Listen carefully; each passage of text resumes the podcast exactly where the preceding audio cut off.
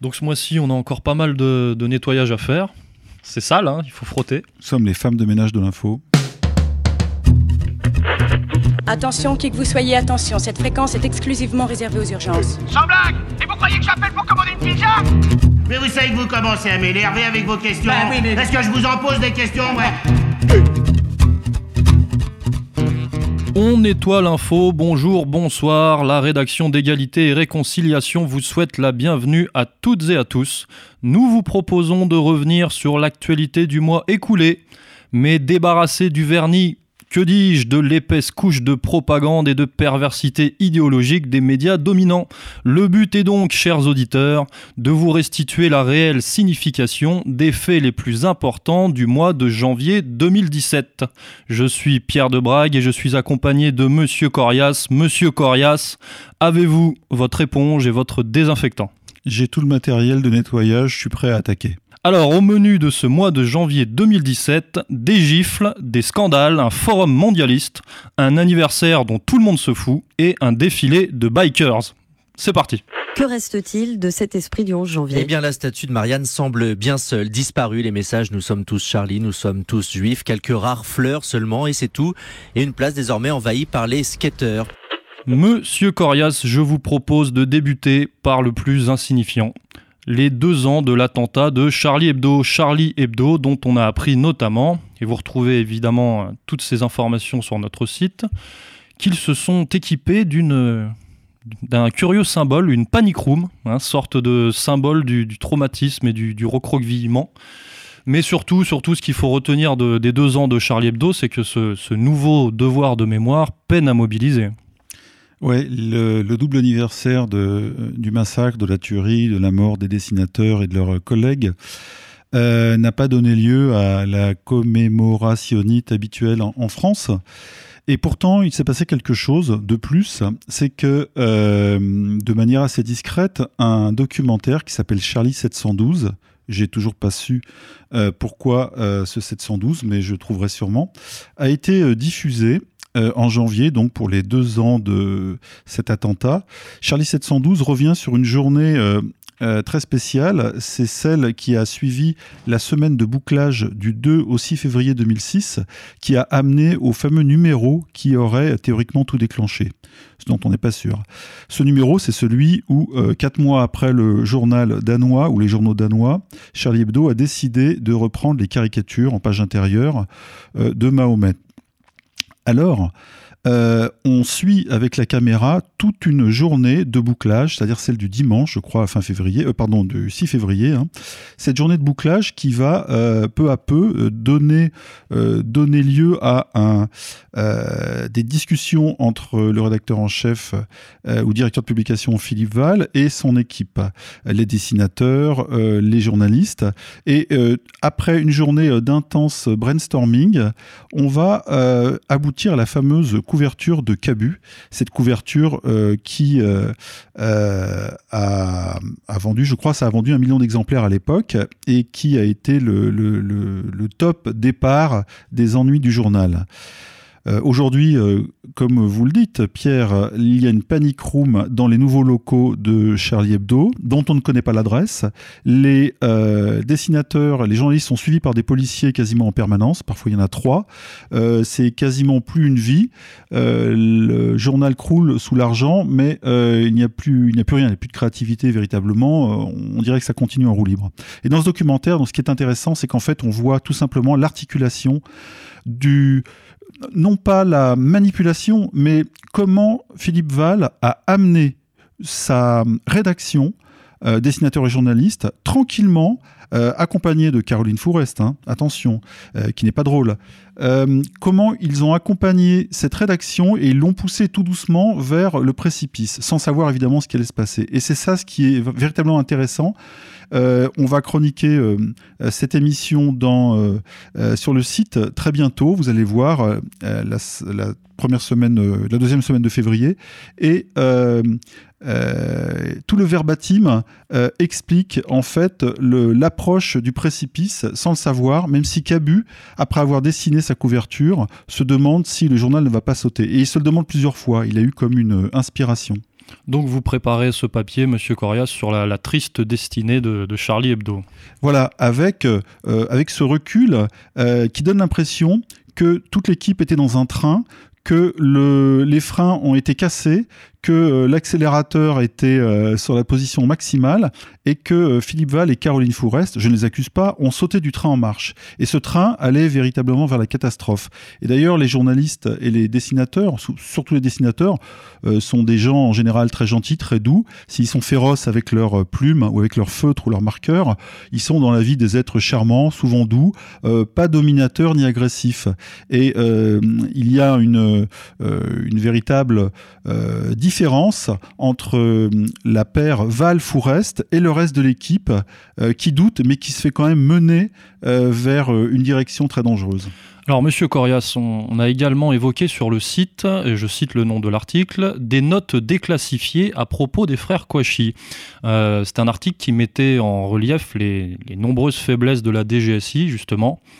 Et on a appris que ces notes euh, récentes étaient délestées de leurs éléments les plus euh, accablants et les plus lourds. Voilà, il manque des pièces et euh, ça fait penser à ce que pratique le renseignement de manière classique, mais on peut le comprendre aussi. les éléments peut-être discordants ou dérangeants ou qui peuvent mener à des secrets d'État sont évidemment rayés à l'attention du public.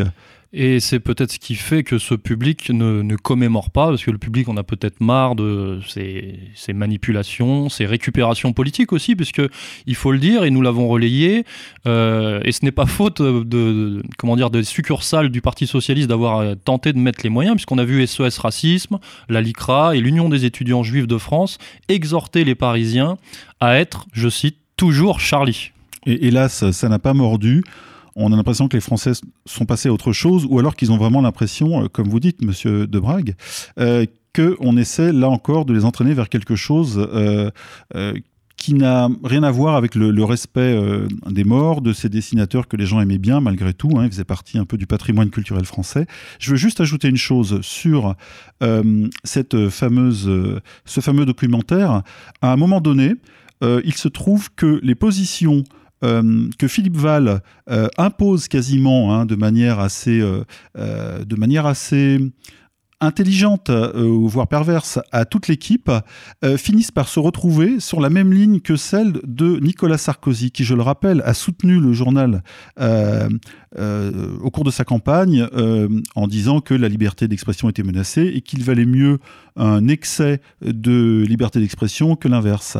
Et à un moment donné, il y a un moment très intéressant où il y a un silence, puisque tout le monde se rend compte que ils sont sur la même ligne que Nicolas Sarkozy. Et c'est Val qui les a amenés là. Et les dessinateurs se posent une question. On sent qu'il y a un conflit d'extension dans leur tête, qu'il y a des fils qui se touchent.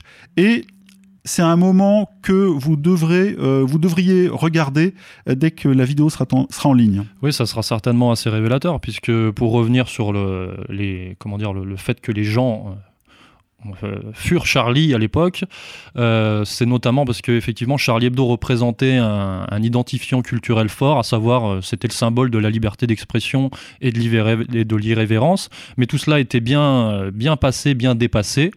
Et dans les faits, Charlie ne représentait plus rien à part l'incarnation de la ligne qu'on va appeler néoconservatrice. Voilà, islamophobe, pro-sioniste, etc. Celle que d'ailleurs Philippe Val avait défendue dans les années 90 quand il avait repris le journal et qu'il avait soutenu les bombardements en Serbie. Et finalement que les gens euh, deux ans après, euh, seulement deux ans après, n'en aient déjà plus, plus grand chose à faire, c'est plutôt bon signe. Eh bien oui, en tout cas, euh, le journal continue, mais les Français ont les yeux ailleurs, sur les élections notamment. Oui, puis ils en ont peut-être marre aussi de ce chantage à la, à la psychose, quoi à la psychose ou alors à la larme à l'œil permanente, euh, ce qui n'arrange rien et surtout c'est pas ça qui fait avancer l'enquête. Donc c'est à dire que la stratégie du choc, hein, ça fonctionne sur le coup, mais ça, ça, ce n'est pas pérenne. Ben, il faut recommencer un choc ailleurs. Ouais. Bon, il y en a un quand même qui a, qui a commémoré, hein, c'est Renault. Alors Renault, il n'a pas commémoré euh, Charlie Hebdo, il a commémoré l'hypercachère, hein, parce que on l'a vu déclarer en ce mois de janvier 2017, euh, euh, qui se sentait très très proche euh, des victimes et notamment d'Israël, parce qu'Israël était, je cite, la plus belle démocratie du monde. Mais Renault, euh, il faut le souligner, a travaillé dans les années 90 chez Charlie Hebdo. ça s'est peut-être pas très bien passé, mais on aurait peut-être pu s'attendre à une chanson en hommage au dessinateur ou à ses anciens collègues, mais effectivement, ça s'est fait sur l'hypercachère. Et donc là, on a l'impression que le choix a été un petit peu orienté.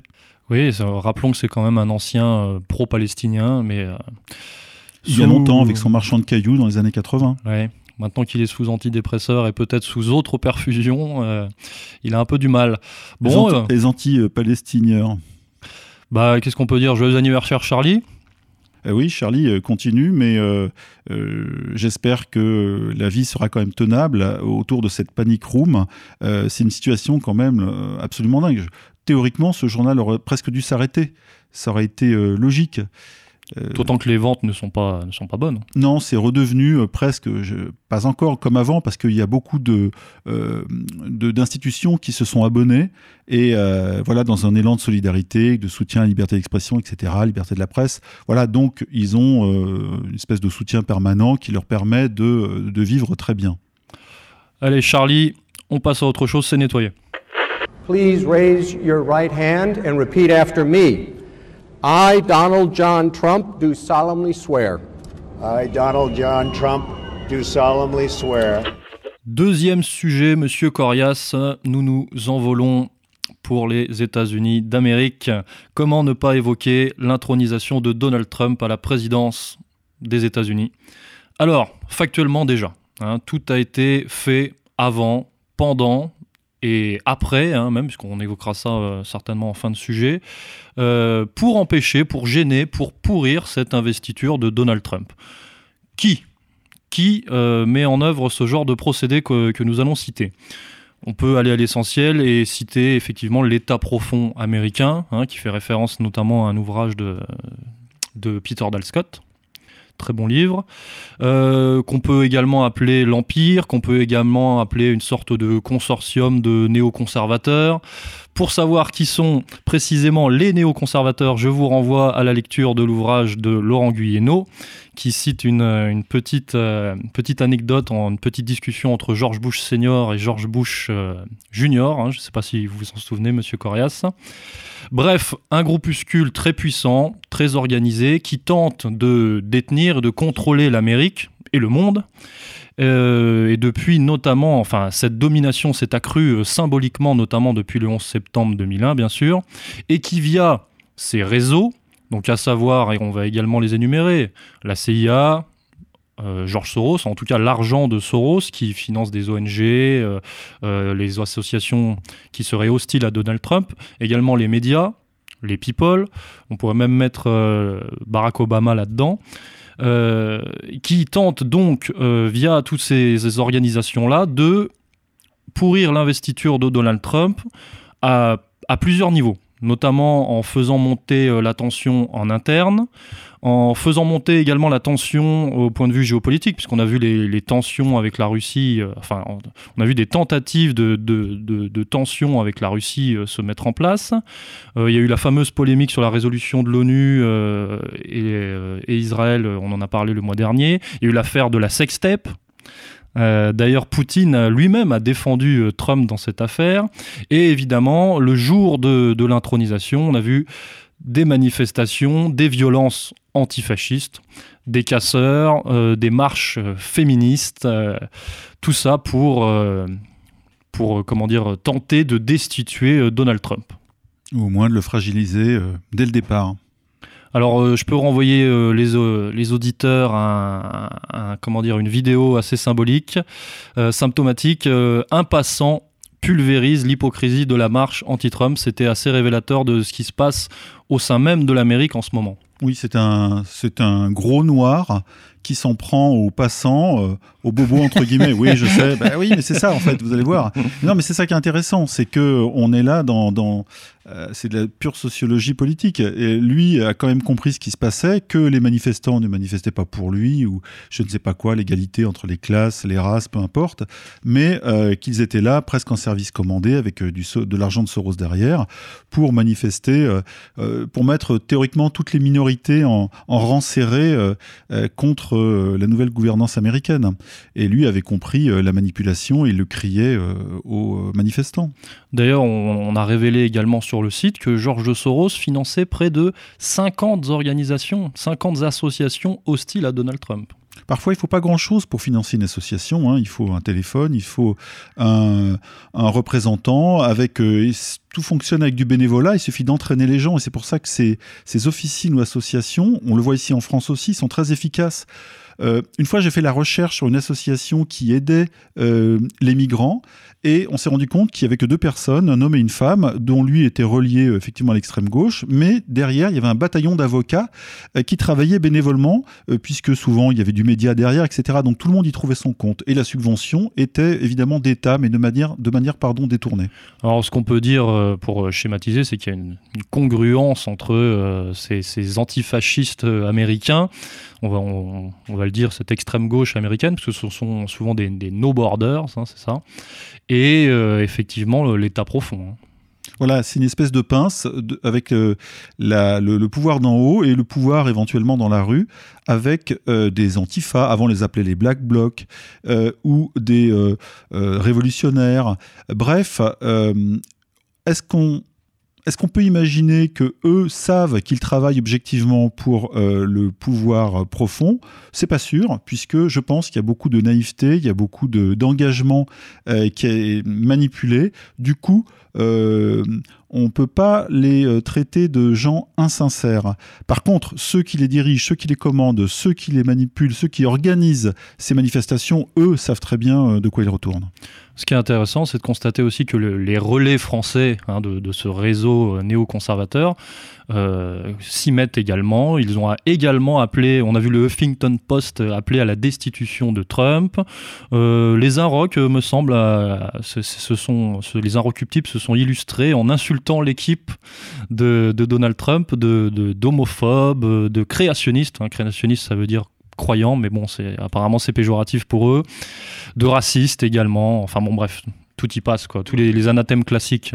Voilà, on a eu aussi le, la version euh, française du, euh, euh, du mouvement américain pro-noir ou essentialiste noir avec l'affaire donc Adama Traoré qui a repris de manière quasiment identique les slogans, les cartons des Américains qui eux disaient qu'on ne pouvait pas tuer des noirs impunément, etc. C'est vrai qu'il y a eu des tensions intercommunautaires très fortes en 2016 aux États-Unis. C'est-à-dire que nous sommes au niveau politique dans une sorte de mimétisme avec les Américains, même au point de vue de la contestation. Voilà. Et il y a une importation euh, quasi permanente des thèmes américains euh, dans la vie politique française ou la vie médiatique, euh, et qui se, sont évidemment transmis par des journaux comme le Huffington Huffington Post, qui euh, sont conduits en France par Anne Sinclair et ses amis, et aux États-Unis euh, par évidemment toute la branche culturelle de gauche new-yorkaise. Alors pourquoi euh, l'Empire, l'État profond américain, les néoconservateurs, pourquoi en veulent-ils autant à Trump? Eh bien, peut-être parce que Trump, pour empêcher que Trump ne nettoie, hein, comme nous, lui aussi, ne nettoie le pouvoir américain actuel. Euh, et pour ça, euh, peut-être que ces gens-là seront prêts jusqu'à importer une révolution colorée hein, une révolution colorée en Amérique pour provoquer une guerre civile. On peut, on peut imaginer ce, genre de, ce genre de schéma. Mais même l'Amérique, en réalité, n'échappe pas à la possibilité d'une révolution orange. C'est ce qu'on a mis sur le site hier, donc euh, le 2 février, avec énormément de vidéos qui montrent une, là aussi une tentative de faire monter la pression dans la rue avec euh, euh, des troupes qui sont entraînées à créer du chaos, empêcher les gens de s'exprimer. Alors sur le réseau atlanto-sioniste qui est en panique, hein, il faut le dire, ils sont véritablement en panique. Et d'ailleurs, on a des illustrations en France, encore une fois. Manuel Valls, car, car, il incarne ce réseau atlanto-sioniste en France, a déclaré qu'une alliance entre Trump et Poutine serait la fin du monde. Hein. donc ça, vous retrouvez également cet article sur le site. On a vu Finkelkraut euh, frôler la crise de nerfs. Hein, il va devenir quasi historique sur la... comme d'habitude. Comme d'habitude, mais sur la question de, Trump. Ça également, vous le, vous le, retrouvez sur le site. Et Bernard-Henri Lévy, lui, s'est fendu d'un article comme à son habitude, où il accusait Donald Trump de, de trahir le peuple juif. Et derrière, oui, une communication très euh, euh, israélo ou judéophile, euh, Donald Trump cacherait des intentions euh, dangereuses à l'égard du peuple juif, dont BHL, on ne sait pas comment, se trouve être le représentant en France. En tous les cas, il explique dans cet article assez tordu, mais qui est un point de vue, hein, c'est une opinion, que euh, Donald Trump donne des gages au monde entier euh, de son, sa proximité idéologique avec Israël, euh, avec par exemple son gendre, sa fille qui s'est convertie à, la religion juive, etc. Et au bout d'un moment, pour BHL, ça fait trop de gages, ça doit cacher quelque chose de très dangereux et il s'attend à un contre-pied assez violent. C'est louche, c'est louche. Mais alors, dans les faits, Qu'est-ce qu'on reproche à Donald Trump? Donald Trump, depuis qu'il euh, qu'il a accédé à la fonction, euh, en quelques jours, hein, il a retiré les États-Unis du traité de libre-échange transpacifique. Donc ça veut dire que ça signifie la mort de ce libre-échange, enfin de ce traité, si les États-Unis n'en font pas partie. Il a interdit le financement fédéral des ONG pro-avortement. Il a pris des mesures contre l'immigration clandestine, ce qu'il avait annoncé d'ailleurs.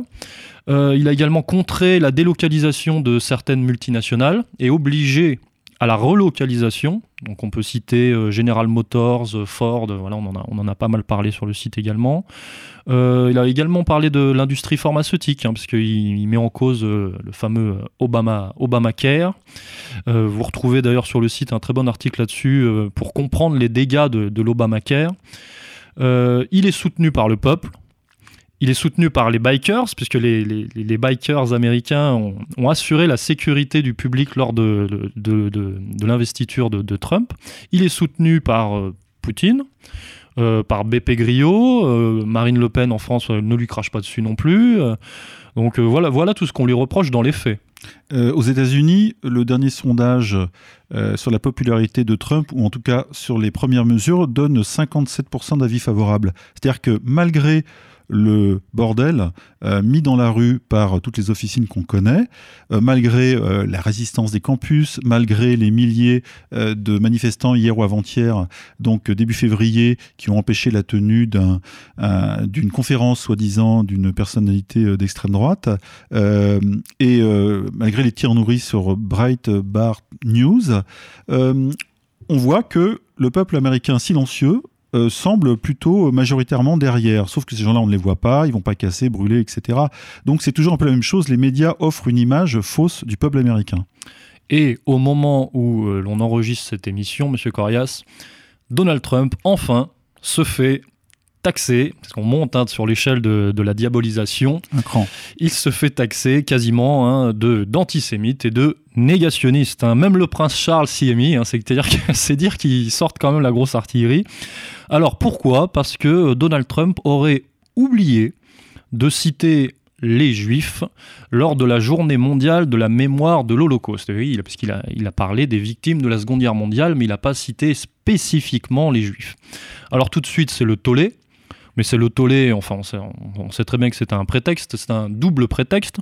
double prétexte parce que d'une part, il n'y a rien de négationniste à proprement parler dans cette, dans cette déclaration, et euh, double prétexte également puisque d'autre part, l'Empire euh, n'en a pas grand-chose à, faire finalement de, l'Holocauste et de ce genre de déclaration. Ce qui les emmerde, c'est vraiment que dans les actes, euh, Donald Trump est en train de, de couper les moyens de développement du Grand Israël, notamment par son repositionnement en termes de, politique internationale. Oui, on constate quand même depuis un an, depuis que Trump...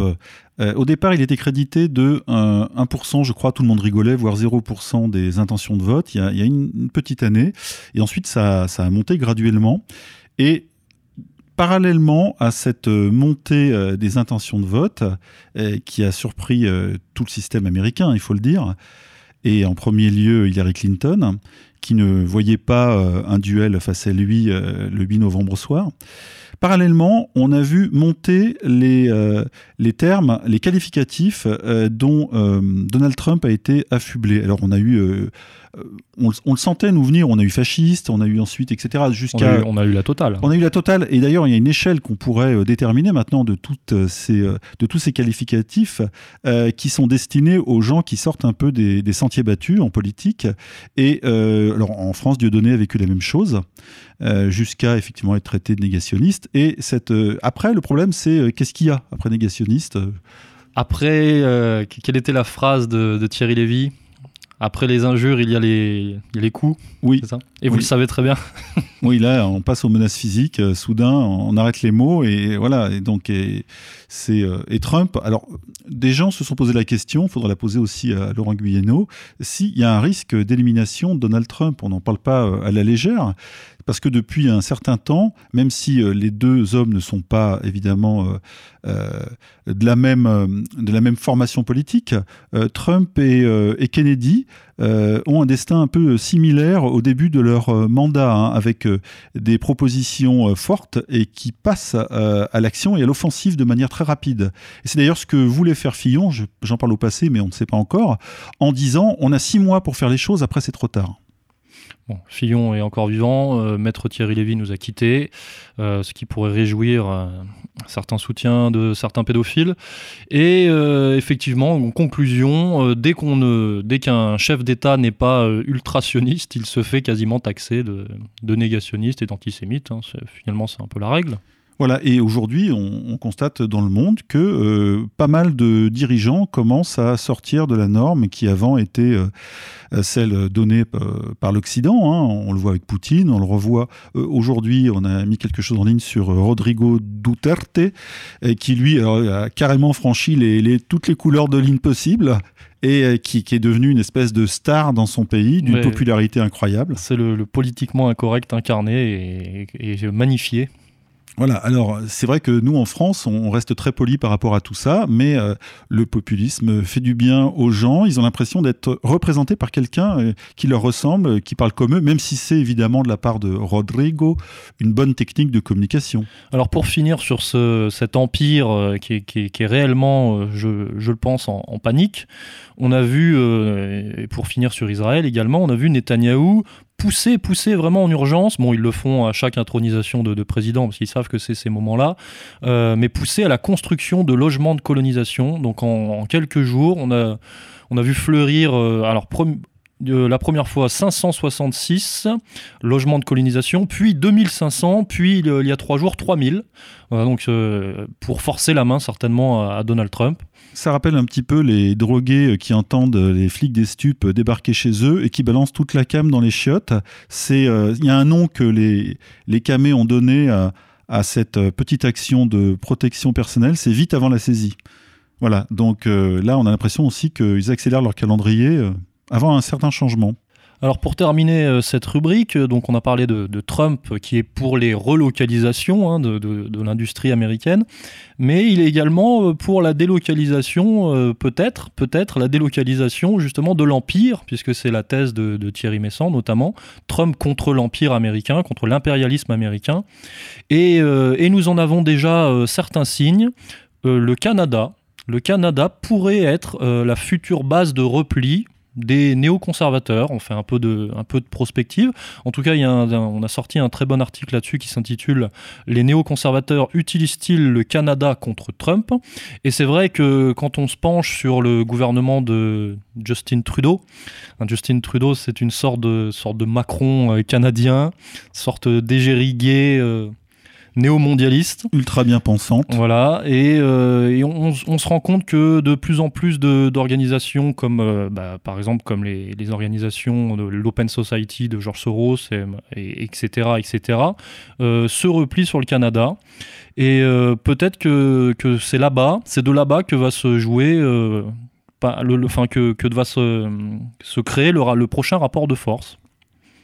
Peut-être. En tout cas, une chose, une chose est bien vue de la part de Messan, c'est quand il a dit une fois, parce que beaucoup de gens euh, avaient cette confusion dans la tête, il a dit attention, Donald Trump ne fait pas partie de l'État profond. Il est, c'est un milliardaire, mais ça ne veut pas dire qu'il fait partie de la, euh, de cette gouvernance, dominance globale, etc., euh, qui réunit euh, effectivement Wall Street plus le lobby militaro-industriel ou enfin ses représentants, plus des gros ponts de la politique. Je rappelle quand même, tout à l'heure vous parliez de, du pouvoir profond américain, la paire Cheney-Rumsfeld, Dick Cheney et Donald Rumsfeld, a officié, a commencé son travail de fond ou de sape, on le voit comme on veut, dès le milieu des années 60, parce que c'est à ce moment-là que la gauche américaine s'est véritablement réveillée pendant la guerre du Vietnam, hein, où euh, les jeunes Américains allaient crever euh, sous les balles des Viet Cong et inversement, en 100 fois pire évidemment. Et donc la, grande peur du pouvoir américain, qui est devenu profond à ce moment-là, c'était de, faire face à une véritable révolution. Et euh, Cheney et Rumsfeld se sont occupés de construire un État dans l'État et euh, qui a perduré. Et euh, eux, ils ont tenu, je crois, euh, quasiment plus de 30 ans. Hein. D'ailleurs, idéologiquement parlant, la plupart des néoconservateurs actuels sont des anciens trotskistes. Oui. Rien d'autre là-dessus. non, j'ose pas, parce que les trotskistes sont encore très forts dans les médias. J'ai peur d'être blacklisté En tout cas, euh, on peut être sûr que l'État profond américain peut-être euh, américano-canadien et que sais-je, euh, va tout faire pour continuer à mettre des bâtons dans les roues de Trump, euh, que ce soit au niveau de, l'OTAN ou au niveau du libre-échange, hein, des géopolitiques ou de l'économie. Je pense que l'affrontement, l'affrontement va perdurer encore pendant de longs mois, certainement. Un affrontement aussi invisible, hein, parce qu'il y a des remplacements à, la tête des services, on ne le voit pas forcément, on ne connaît pas non plus précisément les seconds couteaux de la politique américaine. Donc beaucoup de choses peuvent se passer euh, euh, sans faire de bruit. D'ailleurs, pour terminer euh, sur la piste canadienne, on se rend compte que le traité transatlantique, le TAFTA, n'existe plus. Maintenant, c'est le CETA. Hein. Le CETA, c'est un traité de libre-échange avec le Canada. Mais comme il y a euh, un accord euh, entre les États-Unis et le Canada, enfin bon, c'est une voie contournée. C'est un plan B. Voilà, un plan B pour, pour, pour créer ce, ce, cet, espace géoéconomique entre l'Amérique entre du Nord et l'Europe. Euh, oui, ça, rappelle le, euh, au référendum euh, européen de 2005 qui avait été contourné là aussi et, ça s'était fini, je crois, en traité de Lisbonne en 2008. Donc toujours, quelque part, je dirais, l'oligarchie arrive à imposer ses plans. Et dernier petit fait, on a également constaté un attentat contre une mosquée à Québec, à Québec euh, d'un, euh, d'un ils l'ont nommé un nerd, hein, c'est-à-dire un geek si vous voulez, euh, d'extrême droite pro-Trump mais également pro-Israël, mais ça ils l'ont pas forcément bien mis en avant. Alors peut-être un, énième idiot utile pour, diaboliser comment dire la contestation de la contestation de l'empire mais euh, j'ai quand même l'impression, si ces attentats ne sont pas auto-générés par leurs euh, euh, protagonistes, j'ai l'impression quand même que ça n'a plus tellement de sens. Il y a une telle confusion aujourd'hui qu'il pourrait y avoir dix attentats dans tous les sens, touchant plusieurs communautés, que ça ne déclencherait plus rien chez les gens. Non pas, je parle pas de compassion, je parle de, de poursuite de la réflexion. on n'arrive plus à savoir qui manipule qui et comment et pourquoi. Et c'est voilà, on, a vu qu'un type a tué euh, six personnes dans une, euh, dans une mosquée, il y a eu plusieurs blessés, et euh, on ne sait toujours pas si c'est un Breivik, si c'est un tueur isolé, si il travaille pour quelqu'un, ça, ça perd son sens. Affaire à suivre en tout cas. Espérons que ça va pas se reproduire. Mes premiers mots iront d'abord à tous les électeurs de gauche qui ont participé à cette primaire. Votre mobilisation est le signe d'une gauche vivante et vibrante. Elle me donne ce soir une force considérable pour vous représenter et gagner cette élection présidentielle. Bon, Monsieur Corias, on va revenir en France. On va quand même dire un, petit mot. Hein, on était en exil Oui, on était, on était exilés. On va quand même dire un petit mot de la primaire de gauche et de la belle alliance populaire qui était ni belle il n'y avait pas d'alliance et pas populaire. Maintenant, 1 300 000 peut-être vote, on ne sait pas, c'est pas clair là aussi. Bon, alors je vais renvoyer immédiatement les auditeurs vers l'excellente Heure la plus sombre, euh, épisode 64, consacré aux arrière-fonds et aux, leçons hein, qu'il faut tirer de, de, cette primaire. Je pense sincèrement que tout auditeur, tout Français qui veut comprendre les élections de 2017 et les enjeux de ces élections devrait écouter cette émission. Donc on va pas, euh, on va pas, comment dire, faire double emploi.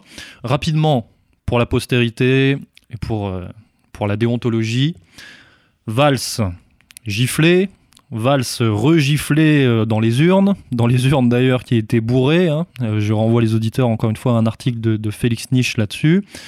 mais Valls surtout sacrifié, Hein, parce que Valls s'est fait lâcher par ses employeurs, donc le fameux lobby euh, atlantocioniste dont on parlait tout à l'heure, euh, assez rapidement, à la vitesse de la lumière. Hein.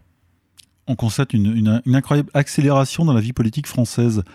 Macron euh, commençait à, faire son effet, évidemment absolument calculé, décidé en haut lieu dans les médias.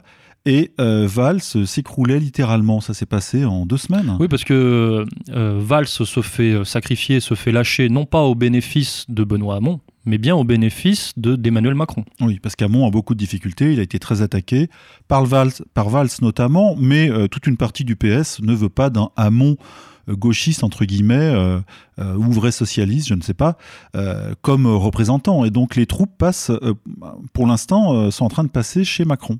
D'ailleurs, vous avez rédigé un article qui s'intitule Le pacte faustien perdant de Manuel Valls. Oui, là, on peut dire qu'il a fait un choix dangereux. Euh, qui a été gagnant pendant deux ans et demi puisqu'il a été Premier ministre, après avoir été euh, ministre de l'Intérieur. Donc il a connu malgré tout une carrière fulgurante. Il a été ministre de l'Intérieur contre l'avis de François Hollande, qui n'en voulait pas, qui voulait garder son fidèle lieutenant Jean-Marc Ayrault. On en pense qu'on veut, mais c'était un socialiste fidèle à François Hollande et voulait travailler en, en toute sécurité avec lui. Et avec Valls, ça a été l'inverse. Et d'ailleurs, depuis que Valls a été Premier ministre, la France a été de catastrophe en catastrophe. D'ailleurs, euh, c'est pour ça que, Valls a été sanctionné, sanctionné aussi euh, par, le, par le peuple, parce que le peuple en a certainement marre de cette soumission aveugle euh, au réseau dont on, qu'on évoque depuis tout à l'heure, hein, que, bon, ce soit le, le, fric, enfin le CRIF, pardon, et, et c'est, à dire que ça ne mène à rien en termes d'opinion politique, puisque ni les persécutions contre Soral et Dieudonné ou contre la manif pour tous ou ce genre de, choses-là ne parlent véritablement aux, Français moyens. C'est impopulaire. À l'arrivée, c'est impopulaire. Et donc, dans une démocratie, même entre guillemets, même si on met dix guillemets autour du mot de démocratie, un jour ou l'autre, ces gens-là se retrouvent devant les, devant les, les urnes. Les Français ont leur bulletin et euh, les châtient. Et là, là ça, a été, euh, ça a été très violent quand même. Lui, il a, il a à moitié pleuré pendant son discours d'adieu en embrassant sa Anne Gravoin, etc. Un, cinéma euh, où personne n'a pleuré en France, mais il s'est fait jeter comme un malpropre. Et c'est le, le, résultat de cette politique. Travailler pour une minorité, pourquoi pas, mais il faudrait qu'elle qu'elle serve à tous et qu'elle travaille pour le, le, je dirais, le bien public, ce qui n'est pas le cas. Et, Val s'est fait le, le, majordome d'une petite communauté et qui, euh, l'a euh, en plus jeté. Donc il a été jeté des deux côtés, par le bas et par le haut. Euh, à égalité et réconciliation, on a fait campagne contre lui parce que c'était important de se débarrasser de Manuel Valls à la première occasion. Et voilà, ça a été fait. C'était une bonne chose de fait. Donc un coup de balai, nettoyé pour le coup Manuel Valls. Attention, euh, attention, la poussière euh, peut revenir, Monsieur de Brague. La poussière peut revenir un jour. C'est vrai qu'il est encore jeune. Hein. il y a des, voilà, des accumulations, des coups. Je pense que Valls n'a pas fait tirer un trait sur sa carrière comme euh, le pauvre Lionel Jospin en mai 2002. En tout cas, on, pourrait faire remarquer qu'il s'était quand même présenté comme le rempart contre le Front National et contre un nouveau 21 avril. Et eh ben, c'est foutu, hein, bah, Manu. C'était lui, le nouveau 21 avril. Hein. Manu euh, El Blancos euh, pour 2017, c'est raté. Hein. C'est ratos. Est-ce qu'on évoque euh, l'argent du Togo Parce qu'il y a eu des suspicions là-dessus? Non, on va pas en, va pas en rajouter une couche. On peut, dire, on peut dire que de toute façon, c'est une, une, une, loi politique en France. Avant chaque présidentielle ou élection importante, les candidats vont chercher leur argent en Afrique. Voilà, il y a toujours un, président euh, proche du PS via les loges maçonniques, hein, c'est clair, hein, ils le sont tous quasiment là-bas, euh, ou euh, proche de la droite avec les anciens réseaux Pasqua, etc., qui va fournir le cash nécessaire pour faire les campagnes, payer les meetings, parce que c'est très cher, et tout le monde sait très bien que l'argent officiel vérifié par la Cour des comptes, ou en tout cas l'organisme qui recalcule un petit peu euh, la loupe les factures de campagne, cet argent ne suffit pas à faire des campagnes euh, qui aujourd'hui tendent à être un peu à l'américaine. Bon, on ne va pas s'apesantir sur, sur, sur cette piste-là. On va pas non plus parler euh, du fondateur de Terra Nova. Hein, vous connaissez Terra Nova, le, cette fondation progressiste proche du PS qui est, dont le fondateur, Christophe Béjac, Béjac, est tombé pour pédophilie juste avant les élections. Oui, alors. On va pas en rajouter. Non, parce qu'en plus, on, tout le monde a le droit d'être pédophile. Enfin, pardon, mais je veux dire. Le Parti Socialiste. Oui, il n'y a, a, pas de lien direct entre le socialisme et la pédophilie. Faut pas déconner. Thierry Lévy était socialiste ou pas? Je, je, Ah, pardon. Je ne me prononce pas. Donc, on peut faire remarquer que les réseaux, le, les élites hein, euh, derrière euh, Valls l'ont lâché au profit d'Emmanuel Macron. Euh, je vais d'ailleurs citer les, plus emblématiques soutiens d'Emmanuel Macron, hein, qui se sont révélés dans ce mois de janvier, encore une fois, à une vitesse fulgurante. Et vous, retrouvez toutes ces informations sur le site. Bernard Kouchner, Daniel Cohn-Bendit, Pierre Berger, Alain Minck, François Hollande également, Ségolène Royal. Euh, on sait très bien que euh, Emmanuel Macron est très proche euh, de Jacques Attali, de Patrick Drahi, euh, d'Henri de Castries. Et il y, a des il y aurait des soupçons de rapprochement avec Dominique Strauss-Kahn également. Voilà. Qui revient dans le jeu. Tous soutiennent le French Obama. Bon, il est, il est pas noir, il est peut-être d'une autre minorité. Enfin bon, ça c'est le, le, French Obama, c'est le, le, le, bon mot de Laurent Saïm, vous savez, là, vous la, la connaissez peut-être. porte-parole ex-journaliste spécialisé dans la politique américaine et qui officiait sur Canal Plus et e-télévision et évidemment la fin de la chaîne e-télé hein, qui est en totale euh, déshérence euh, l'a poussée dans les bras d'Emmanuel Macron dont elle est devenue le porte-parole et là elle, lance des phrases dithyrambiques, euh, pas très politiques d'ailleurs, hein, parce que elle, la politique, on, voit bien qu'elle y comprend pas grand-chose, mais euh, voilà, elle est folle de lui et il y remplace le, le grand espoir qui avait été Obama pour l'Amérique ici en France alors tous ces cadres du, du système, de l'ancien système, euh, donc se précipitent, se pardon, se dans le précipice pour soutenir euh, Emmanuel Macron et même euh, très récemment après la, la, désillusion de Valls, l'aile droite du Parti socialiste commence également à, à se rallier. De toute façon, eux, eux c'est tout sauf Hamon. Donc de toute façon, ils vont y aller. Mais chez Macron, on commence à se poser des questions parce qu'au début, c'était euh, un, un, mouvement, j'ai pas dit un parti, un mouvement euh, plein de jeunes cadres euh, qui voulaient réformer la France, etc. On entend ça depuis des siècles. Et soudain, les vieux barbons débarquent avec leurs valises, leurs casseroles, et ça la fout mal. Ça la fout mal, mais c'est, il faut bien qu'ils trouvent un cheval de course. Alors, Macron se pose également, lui aussi, en rempart contre le Front National. C'est normal, c'est logique. Et il a été justement faire sa petite tournée à Hénin-Beaumont, dans le Nord, là où le chômage frappe et euh, où les gens votent FN pour aller leur dire non, non, vous n'êtes pas obligé de voter FN, votre désespoir n'est pas éternel, etc. etc. Ce qu'on peut dire euh, sur Emmanuel Macron, c'est que c'est le candidat euh, ni droite ni gauche, le candidat euh, du changement, mais bizarrement, il est dans la plus pure continuité de l'ordre socio-économique et politico-médiatique en place depuis, des lustres en France, puis évidemment, puisque c'est l'homme, c'est le chouchou des banques et le chouchou de l'Union européenne, qui sont plus ou moins la même chose d'ailleurs, si on veut pousser l'analyse. Voilà, en fait, Macron, c'est un excellent lifting d'un vieux système qui arrive un peu en bout de course. À l'Assemblée nationale ce midi, les enquêteurs ont mené des perquisitions dans le bureau de député de François Fillon et le service de paye de l'hémicycle. Envoyé spécial s'est procuré des documents inédits. Une vidéo de la femme du candidat où elle affirme qu'elle n'a jamais été l'assistante de son mari. Alors, quatrième sujet, scandale pour tous, hein, parce que là, au mois de janvier 2017, ça n'arrête pas. Euh, le Penelope Gate, euh, etc., etc. Donc c'est-à-dire qu'on valse, comme on l'a dit euh, précédemment, sacrifié, mais François Fillon peut être déjà sacrifié. En tout cas, il souffre.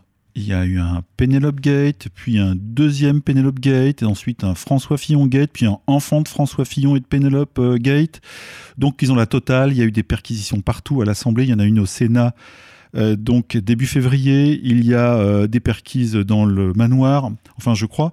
Et euh, là, là, on peut vraiment parler de lynchage. Après le lynchage justifié, soudain la, la justice se réveille et s'attaque à François Fillon alors qu'il avait été jusque-là relativement tranquille. Via le canard enchaîné. Et Mediapart dont, euh, dont les mauvaises langues disent que ce sont plutôt deux officines hein, qui relaient les, les injonctions d'un certain pouvoir euh, plutôt que des titres de presse. Mais en fait, le Canard et Mediapart sont des vrais titres de presse, hein, ils pratiquent l'investigation, mais régulièrement, ils servent de croix de transmission à des, à des non pas manipulations, mais en tous les cas des, des, actions politiques. Et là, l'élimination de Fillon en est une. Alors qu'est-ce qui se passe avec François Fillon? Il est, il est, trop catholique, il n'est pas assez hostile à Vladimir Poutine. Euh, pourtant, il a donné des gages hein, très récemment, et vous retrouvez ça sur le site. Il a déclaré que la Shoah était le crime ultime crime ultime euh, commis par les Européens. Mais apparemment, euh, l'oligarchie, Bruxelles, aurait choisi Macron. Hein, c'est déjà acté. Hein. Est-ce que Macron, lui, n'a pas fait de... Oui, il est catholique, il l'a dit, euh, il a pour cela hérité euh, du vote des manifestants de 2013 contre le mariage pour tous, et euh, il se retrouve maintenant avec... c'est ça ce qui est étonnant, c'est que ses promesses de campagne, ou en tout cas son discours de campagne, en disant je suis catholique et euh, je veux renouer le dialogue avec la Russie, avec l'Iran, avec la Chine, etc. Ce qui voulait dire en creux, euh, non pas euh, dire merde à Israël et aux États-Unis, mais en tous les cas d'équilibrer un peu la politique extérieure française. Il s'est retrouvé avec ce discours qui a plu aux Français, parce que c'est un rétablissement des choses qui avaient été sacrifiées littéralement, l'indépendance, la souveraineté, sous Sarkozy puis Hollande. C'est quand même dix ans catastrophiques, hein, dix années catastrophiques. Et ce discours qu'il a porté euh, vraiment très très très en haut euh, à la fin du mois de novembre 2016, euh, lors des, des primaires de la droite et du centre, soudain s'est retourné contre lui parce que Macron, lui, évidemment, n'est pas contre l'Europe, n'est pas contre l'Empire, n'est pas contre... Euh, voilà, donc le candidat euh, des médias et du système, c'est Macron, et, Fillon, finalement, il apparaît presque comme pas un révolutionnaire, mais en tous les cas, un emmerdeur ou un grain de sable dans ce système. Bah, disons que ce n'est plus le, plan A. Hein. On, a cru qu'il était le plan A pendant quelques semaines, ça n'a pas duré longtemps. La bulle, la bulle spéculative Fillon a, explosé. Et euh, notamment peut-être parce qu'il ne plaît pas à certaines personnes comme les, alliés de, Nicolas Sarkozy, qui, ont intérêt à le faire tomber. Euh, et aussi comme euh, peut-être l'entourage de, François Hollande, des agents plus ou moins néoconservateurs. En tout cas, si Fillon veut revenir, il va falloir qu'il rampe. Je pense qu'il va falloir qu'il donne, euh, qu'il donne, qu'il donne et qu'il donne et qu'il redonne. Alors, on a eu le Penelope Gate, hein, Penelope euh, d'ailleurs qui, qui, n'est pas française, hein, qui est une anglaise, précisons. Euh, il tente actuellement, enfin l'oligarchie tente actuellement de créer un Marine Gate. Hein, bon, c'est une, tentative. Et, mais il, y a également un, Macron Gate, donc qui est très peu évoqué dans les médias. Un tout petit Macron Gate, il a dissimulé 200 000 euros au fisc sur euh, euh, le, quelques propriétés de, de, sa femme. Voilà, donc c'est un mini Macron Gate, mais ça veut dire on est transparent, bon d'accord, je vais payer, etc. Il y, a des, il y a une histoire de frais de bouche aussi, me semble-t-il. Ah oui, bah je pense en France, les frais de bouche, c'est pas très grave. Oui, oui, oui, oui. En tout cas, ça ne sort pas pour, ça ne sort pas pour Macron, ça sort pour Fillon. Euh, il y a eu d'autres révélations de scandales dans ce mois de janvier. déjà, je veux faire remarquer que Fillon n'a pas que le Penelope Gate, il a également. Euh, on, a, publié un article sur le site qui s'intitulait Retour sur Fillon et ses dépenses privées de l'argent public.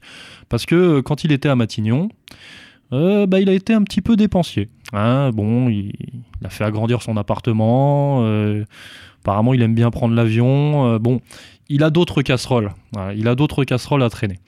on a également d'autres scandales. Peut-être, Monsieur Carras, vous pouvez nous dire un petit mot sur, sur Guéant Claude Guéant, bah, Claude Guéant a, été euh, en réalité le, ministre des Affaires extérieures et des Affaires un peu sensibles intérieures euh, de Nicolas Sarkozy pendant plusieurs années, pendant cinq ans.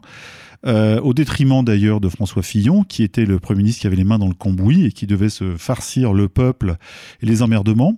Guéant a été l'homme des basses tâches et bon, Guéant s'est fait poisser. il y avait une histoire de tableau il y a quelques années et aujourd'hui, voilà que la justice s'intéresse à lui de manière très... Euh, il était condamné à de la prison ferme. Et eh oui, de la prison ferme. Alors évidemment, la peine sera euh, aménagée, me semble-t-il.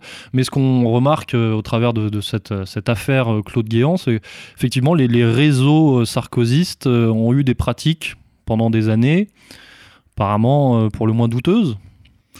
Sarkozy, c'est l'héritier de. Alors, Charles Pasqua, les, Français l'aiment bien en général parce que ça gouaille, etc. Le résistant à 17 ans avec sa stène, sa mitraillette. Charles Pasqua aussi, c'est l'homme des réseaux, euh, des réseaux euh, euh, louches. voilà, à, mi-chemin entre le renseignement et la truande. Et Sarkozy a hérité quand même de non seulement des Hauts-de-Seine, c'est-à-dire le, porte-monnaie du RPR, mais aussi des réseaux Pasqua. Et donc, et Guéant en est aussi l'héritier. Et on se souvient de l'affaire des, valises, les valises libyennes, les trois valises libyennes. Alors, on a parlé de 50 millions d'euros euh, euh, donnés par le fils Kadhafi et, euh, notés par un, financier proche de, de Kadhafi pour la campagne de Nicolas Sarkozy. Mediapart a produit des documents là-dessus qui certifiaient que plusieurs millions d'euros avaient changé de main et du cash, mais Sarkozy a aussi été chercher du, du cash chez L'Oréal, chez la mère Bettencourt. Apparemment, il y aurait quand même euh, quelques pistes à creuser du côté du ministère de l'Intérieur de, l'époque. Hein. Euh, une autre petite affaire sortie. J'ajoute juste une chose. Il a été euh, avéré que Nicolas Sarkozy ne touchait pas les valises. Et c'est c'est le go-between France. J'ai oublié son nom. L'homme de tous les coups français au Proche-Orient euh, C'est Takedine qui disait qu'il voilà, qu'il amenait, alors c'est lui qui le dit, hein, qu'il amenait les valises de cash euh, à l'Élysée et qu'il les posait. Euh, mais Nicolas Sarkozy ne les touchait pas. Donc là, on n'a pas de. Alors, il y a d'autres gens qui devaient se mouiller pour Sarkozy. Alors, dans l'entourage de Sarkozy qui, se sont mouillés, euh, petite affaire récurrente, l'affaire Balkany, hein, qui, a, reconnu qu'il avait des, comptes offshore Hein, puis des propriétés, blablabla. Mais bon, ça c'est comment c'est un petit récit hein, qui dure depuis longtemps. Et, et, et, petit article sur le site aussi, petite vidéo. Jack Lang, Jack Lang, les incroyables gaspillages de Jack Lang à l'Institut du, du, monde arabe. Apparemment, Jack Lang s'est aussi euh, un petit peu amusé avec l'argent public. Voilà, donc tout tout le monde y va un petit peu de sa, non pas de sa poche, mais de la poche des Français. Quand Jacques Lang était euh, ministre de la Culture euh, dans les années 80, donc de François Mitterrand, à la place de Jean Edernalier, euh, il a un jour, une affaire est sortie, je crois que c'est Minute, qui a révélé qu'il avait euh, touché un appartement à la place des Vosges, place des Vosges à Paris, hein, qui est une place euh, extrêmement euh, chic et chère, mais on ne savait pas d'où venait l'argent. Je crois que lui avait argué que c'était un héritage, quelque chose comme donc on n'avait plus parlé de cette affaire, mais déjà à l'époque, déjà à l'époque, apparemment, il confondait un peu les, deux caisses. Alors, est-ce que la, corruption est endémique au système démocratique français, M. Corias bah, C'est Churchill qui disait que la corruption était un peu de l'huile dans le système. Sans corruption, une démocratie n'est pas possible. La question, c'est quelle est la dose de corruption acceptable? Aujourd'hui, on a l'impression que les Français, avec les difficultés qui sont les leurs, n'ont plus le, goût euh, même de la moindre corruption. C'est-à-dire que je faisais remarquer euh, sur le site, il y a un papier qui a été mis en ligne début février sur euh, le, Fillon de Guettoncourt. Bon, on parle d'un million d'euros, hein, d'un million d'euros d'emplois fictifs, d'argent qui ont été refilés à Pénélope, etc. Pour comparaison, Sarkozy, quand il est parti, dès le mois de janvier, enfin, il faisait ses valises de l'Élysée euh, il savait qu'il allait éventuellement partir. Donc en janvier 2012, entre janvier 2012 et, le mois de mai, euh, moment où François Hollande est arrivé aux affaires, donc euh, au poste de président de la République, Sarkozy a tapé dans une caisse qui était destinée aux collectivités locales d'une valeur de 19 millions d'euros. Il a siphonné la caisse. Et là, ce sont des choses qu'on ne voit pas. Ça a fait un article dans le Canard enchaîné, mais euh, c'est très technique, etc. Euh, euh, c'est quelque chose qui passe comme une lettre à la poste en France. Mais aujourd'hui, donc c'est 19 millions d'euros à l'époque, ça n'a rien fait. Sarkozy partait, on se disait, bon, il, a tapé dans la caisse, allez hop, au revoir. Aujourd'hui, pour un million d'euros sur plusieurs années, hein, sur 5 ou 10 ans, je crois, pour Pénélope. Et je la défends pas, attention, je suis pas son avocat, je ne suis pas le fils Antonin BHL. Eh bien, il y a un barouf incroyable. Donc, il faut bien voir que euh, aujourd'hui la corruption euh, des politiques n'est plus acceptée comme avant euh, en France. Oui, et c'est l'orientation politique des scandales qui, qui pèse. Bien sûr. Ensuite, il y a les médias qui font leur choix. Hein. Il y a les bonnes et les mauvaises affaires à, médiatiser. Très bien. Un dernier mot sur, ce, sur ces scandales pour tous, Monsieur Corias?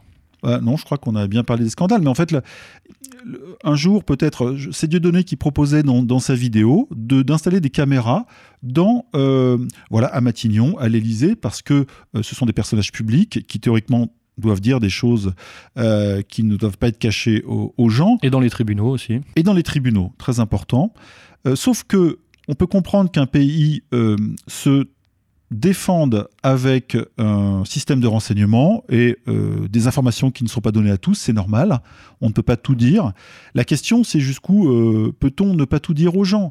Et on a l'impression quand même aujourd'hui que les gens réclament de l'information, de la transparence, mais qu'elle n'est pas donnée. Et les médias, en ce moment, en attaquant Fillon, se, euh, font une vertu une vertu euh, en disant voilà qu'on ne laisse rien passer, que euh, c'est presque la, presse qui devient, euh, comme souvent, la, les assesseurs du juge. Et Fillon est en train de payer pour cela. C'est parti pour la grand-messe annuelle de l'élite mondiale à Davos. Chefs d'État et de gouvernement, PDG et autres dirigeants d'ONG ont bravé la neige de la station suisse pour participer au Forum économique mondial. Et pour terminer, le cinquième sujet de l'émission, le forum de Davos. Alors je renvoie immédiatement nos chers auditeurs à l'article de faits et documents que nous avons publié sur le site en exclusivité un article qui s'intitule La liste des participants français au forum de Davos 2017. Hein, c'est sobre, efficace. Alors, euh, en pagaille, je peux citer euh, Anne Hidalgo, Pierre Moscovici, Michel Sapin, Jacques Attali, Henri de Castries, Maurice Lévy, Christine Lagarde, Pascal Lamy, euh, des journalistes divers et variés. et, et j'ai remarqué dans la liste Mathieu Ricard, vous savez, ce, le, le bonze. Le, bronze, alors je sais pas, il vient chercher un peu de pognon pour le, Tibet. Enfin bref, monsieur Corias, qu'est-ce que c'est que le forum de Davos? C'est euh, une rencontre entre très grands dirigeants internationaux qui a été euh, euh, euh, fondé par un, Suisse dont j'ai oublié le nom. Et ça se passe à Davos chaque année. donc des. Alors attention, le, ticket d'entrée il est très élevé. Hein. pour entrer dans ce fameux forum, c'est une fondation Davos. Un forum, c'est quelques jours de débat. En général, ça dure une semaine. Il faut le ticket d'entrée est de 3 milliards et demi d'euros, je crois. Diriger ou faire partie d'une entreprise, ou en tout cas la représenter, euh, qui fait un chiffre d'affaires euh, très conséquent. Donc ce sont des multinationales, voilà, c'est une assemblée de euh, grands patrons, de boss, de capitaines d'industrie, on appelle ça comme on veut, donc hyper capitalistes, et qui discutent de la tenue du monde et qui essayent d'améliorer le monde. Hein. C'est très américain dans l'âme, même si ça a été fait en Suisse. Et à Davos se retrouve chaque année donc tous ces euh, grands patrons sont venus se greffer dessus des hommes politiques de tous bords, mais en général ils sont tous plutôt libéraux, hein. il n'y a, pas trop d'anarchistes dedans, de gauchistes ni de, méchants fascistes. Et euh, évidemment ça attire les journalistes, euh, environ un demi-millier de journalistes suivent le forum régulièrement. Alors sur ce forum de Davos édition 2017, euh, on retient quand même une ambiance très tendue, parce qu'il me semble qu'il y avait plus de 5000 militaires venus pour euh, encadrer l'événement. Alors ce qui s'est passé il y a une quinzaine d'années, euh, on ne sait pas pourquoi, mais enfin bon, c'est simple, hein, ça correspond au, développement de l'Internet. À partir du moment où les gens ont, pu faire du P2P, c'est-à-dire de, la discussion horizontale des uns aux autres, sans passer par le prisme des médias ni des autorisations supérieures ou hiérarchiques, soudain, le mot est passé que on s'occupait de nous euh, à Davos et euh, est née la conscience d'une oligarchie mondiale, euh, capitaliste ou post-capitaliste, et une résistance est née avec des sites comme Indymedia. Alors attention, hein, Indymedia, ensuite on s'est rendu compte que c'était pas aussi, aussi clair que ça, mais euh, les altermondialistes ont, ont, été le pendant, le contrepoids de, de cette réunion euh, des G8, G20, G15, etc. Et ce que je veux juste dire, c'est que euh, il y a eu donc une, une contre-offensive populaire, des, des éléments soi-disant incontrôlés ce qu'on n'appelait pas les antifas à l'époque, mais les Black Blocs, sont venus un peu tout casser euh, dans les villes qui recevaient les G8, G15, G20 et ensuite à Davos. Et depuis, évidemment, ça a été euh, ultra militarisé. Oui, alors précisons euh, enfin, quand même que les, les altermondialistes ne sont pas des anti-mondialistes. Non, et c'est ça, on s'en est rendu, rendu, compte après. Et euh, Indie Media, avec son réseau mondial et ses grandes possibilités d'action et de parole, on s'est rendu compte que aussi, ça sentait l'officine un peu à la Soros. Alors, quelle est la thématique abordée par le forum de Davos 2017, en gros, c'est comment continuer euh, la mondialisation capitaliste. oui, mais en améliorant le, monde et en regardant du côté du social, parce qu'avant, ce n'était pas la question. Mais pour cette édition 2017, on a remarqué une forte inquiétude du populisme. Apparemment, ça les inquiète beaucoup. Oui, la montée des populismes hein, qu'on entend partout en Europe depuis, euh, depuis perpète, c'est quelque chose qui inquiète les spécialistes de l'extrême droite, du populisme, les Jean-Yves Camus, les Nicolas Lebourg. Euh, on en voit, on entend de partout, c'est le mot qui devrait faire peur. Euh, malheureusement, il ne fait pas peur aux gens. Non, mais il fait peur aux, dignitaires du forum de Davos. Alors cette année, bah oui, par rapport à Trump, au Brexit et toutes ces questions, ils en ont, débattu. Alors cette année, l'événement, c'était la présence de Xi Jinping, le président chinois. Euh, et euh, si on essaye de faire une, analyse, un compte-rendu de ce forum de Davos, on se rend compte qu'en toile de fond, il y avait quand même cette, euh, cet affrontement géoéconomique Chine-États-Unis qui est vraiment prégnant et qui est peut-être la redéfinition des, des, relations internationales pour les années à venir. parce que les questions de libre-échange et de protectionnisme ont été, de protectionnisme ont été abordées. Et c'est vrai qu'entre les États-Unis et euh, la Chine, il y, a, il, y a, des liens. On sait que les États-Unis sont le premier importateur euh, de produits au monde, notamment des produits chinois, les Chinois qui sont eux les premiers exportateurs. Enfin bref, euh, tout ça pour dire que ce nouveau rapport de force va peut-être devenir prégnant dans les prochaines années.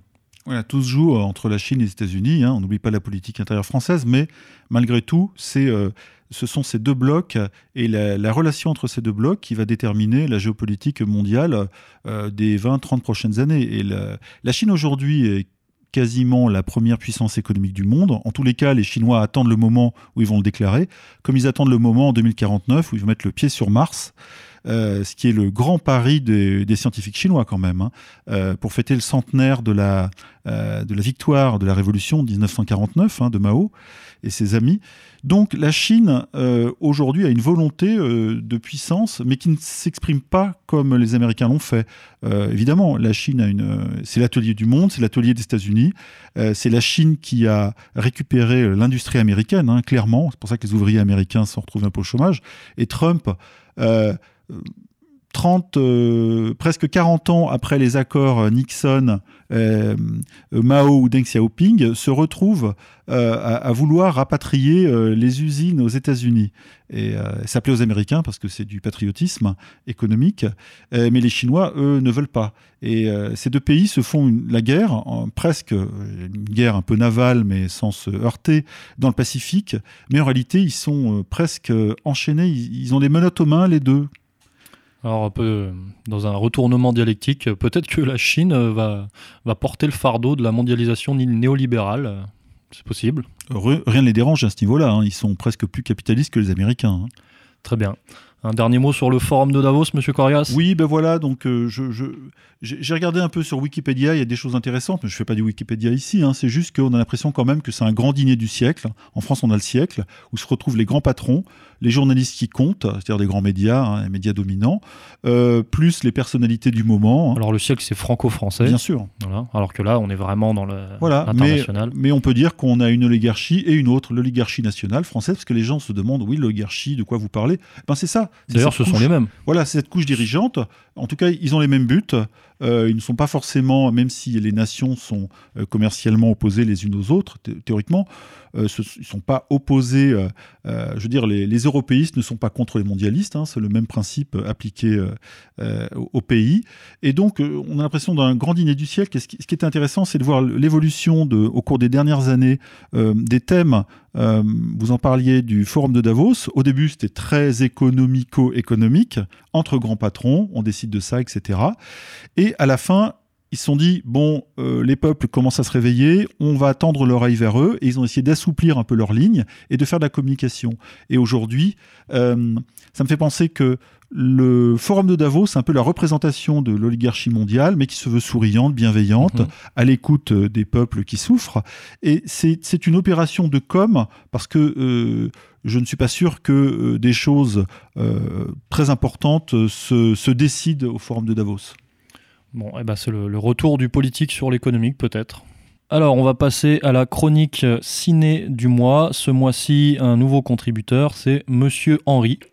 Un véritable chef d'œuvre. hein. C'est puissant, c'est poétique, c'est magnifique. Oui, mais euh, moi je pense quand même qu'il faut resituer le film dans son contexte historique. Euh, hein. C'est-à-dire Monsieur Henri qui a voulu me parler euh, des frères, nous parler des frères Wachowski. Vous connaissez Monsieur Corias? Bien sûr.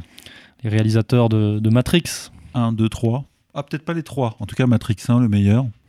Alors, euh, Monsieur Henri m'a dit euh, j'ai quelque chose là sur les, névroses cosmopolites et mondialistes. Il y a quelque chose à faire, il y a un papier à faire. Alors, j'y vais pour la chronique ciné de Monsieur Henri. Je voudrais parler des frères Wachowski. Enfin, des frères. Des frères, puis frères et sœurs, puis sœurs Wachowski pour être exact. Laurence et Andrew sont en effet devenus Lana et Lily, euh, géniteurs du cultissime Matrix et authentique première star transgenre de la réalisation cinématographique. Donc, les sœurs Wachowski ont soi-disant pondu récemment le film du siècle. Rien de moins. Un film, Cloud Atlas pour ne pas le citer, qui repousse les limites du cinéma et combine le meilleur de la science-fiction, du drame et de l'action pour un film total, dixit les inrecuptibles. Tout un programme. Alors, qu'est-ce que c'est que Cloud Atlas? Cloud Atlas, c'est une histoire de, cinq histoires, justement, qui se superposent sur six siècles. Et oui, c'est c'est le film du siècle en même temps. hein. avec les mêmes acteurs. Enfin bref, c'est compliqué, donc génial. Le souci, c'est que ce scénario alambiqué a été écrit non pas à quatre mains transgenres, mais à six. Et oui, dans un monde qui bouge, pourquoi se contenter de deux frères transgenres pour réaliser le film du siècle? Et non, il fallait bien une troisième personne, en l'occurrence l'allemand Tom Tykwer, plus ou moins inconnu en France, mais qui fut tout de même à l'origine d'un des plus gros succès du box-office allemand avec Cours Lola Cour en 1998 film dont on peut également penser que l'héroïne inspira peut-être ce qui sert désormais de chevelure à Lana Wachowski, les fameux cheveux rouges. Précisons que l'écrivain à l'origine du roman, ayant inspiré ce très très long métrage qui est Cloud Atlas, le britannique David Mitchell, est le second auteur ayant participé au projet de Bibliothèque du futur, un projet initié en 2014 par une artiste écossaise vivant à Berlin et consistant à écrire des livres qui seront conservés à la bibliothèque d'Oslo pour n'être lus qu'en 2114. Voilà pour le cadre de ce film, ce film du siècle. Sur le film en lui-même, énorme boulot du monteur, c'est d'ailleurs sans doute le montage qui sauverait presque ce film, parvenant à dessiner au travers de l'assemblage des différentes séquences de chaque histoire un seul et même méta-récit. Mais quelles sont les thématiques du film, monsieur Corias? Je vous le donne en mille.